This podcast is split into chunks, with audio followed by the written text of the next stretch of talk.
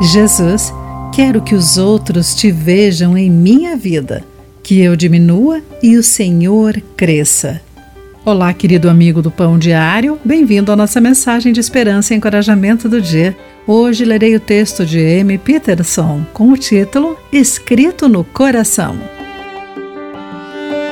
Como professora universitária, muitas vezes meus alunos me solicitam cartas de recomendação para cargos de liderança, programas de estudo no exterior, cursos de pós-graduação e até empregos.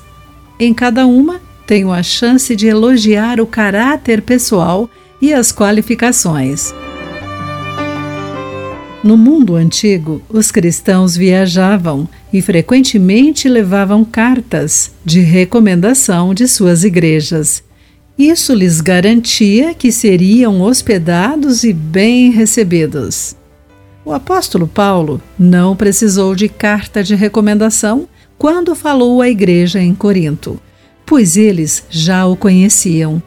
Em sua segunda carta a essa igreja, Paulo escreveu que pregou o Evangelho com sinceridade, não como um artigo de comércio, mas questionou se os seus leitores pensariam que, ao defender seus motivos na pregação, ele estaria tentando escrever uma carta de recomendação de si mesmo.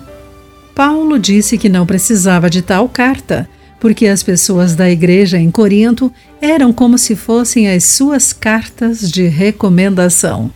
A obra visível de Cristo na vida deles era como uma carta escrita não com pena e tinta, mas com o Espírito do Deus vivo.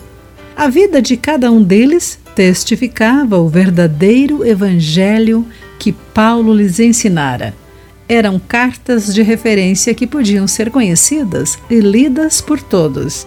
Ao seguirmos a Jesus, isso também se aplica a nós, pois a nossa vida conta a história da excelência do Evangelho.